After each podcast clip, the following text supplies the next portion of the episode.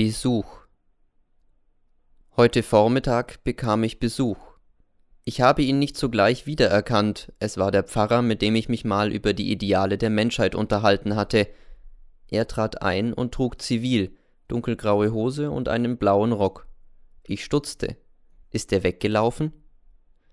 Sie wundern sich, lächelt er, dass ich zivil trage, aber das trage ich meistens, denn ich stehe zu einer besonderen Verfügung, Kurz und gut, meine Strafzeit ist vorbei, doch reden wir mal von Ihnen.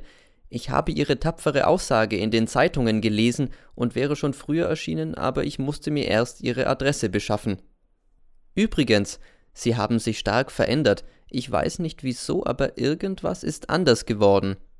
Richtig, Sie sehen viel heiterer aus. Heiterer?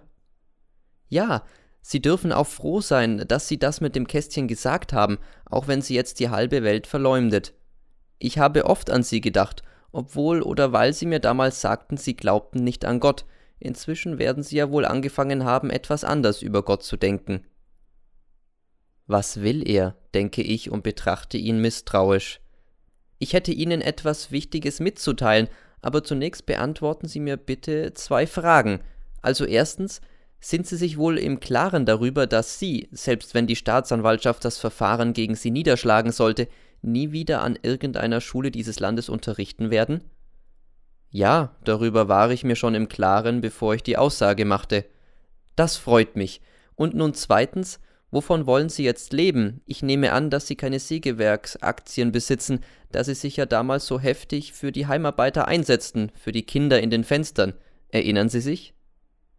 Ach, die Kinder in den Fenstern, die hatte ich ja ganz vergessen, und das Sägewerk, das nicht mehr sägt.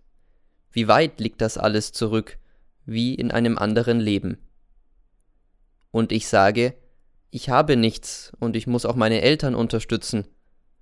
Er sieht mich groß an und sagt dann nach einer kleinen Pause, ich hätte eine Stellung für Sie. Was? Eine Stellung? Ja, aber in einem anderen Land. Wo?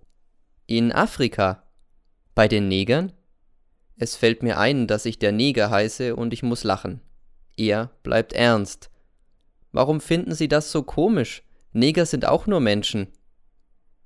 Wem erzählen Sie das? möchte ich ihn fragen, aber ich sage nichts dergleichen, sondern höre es mir an, was er mir vorschlägt. Ich könnte Lehrer werden, und zwar in einer Missionsschule.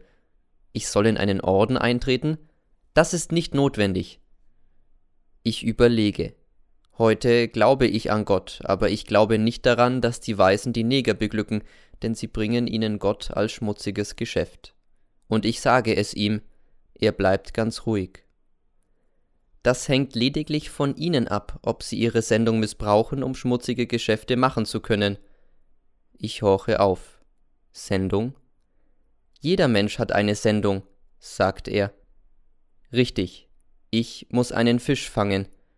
Und ich sage dem Pfarrer, ich werde nach Afrika fahren, aber nur dann, wenn ich das Mädchen befreit haben werde.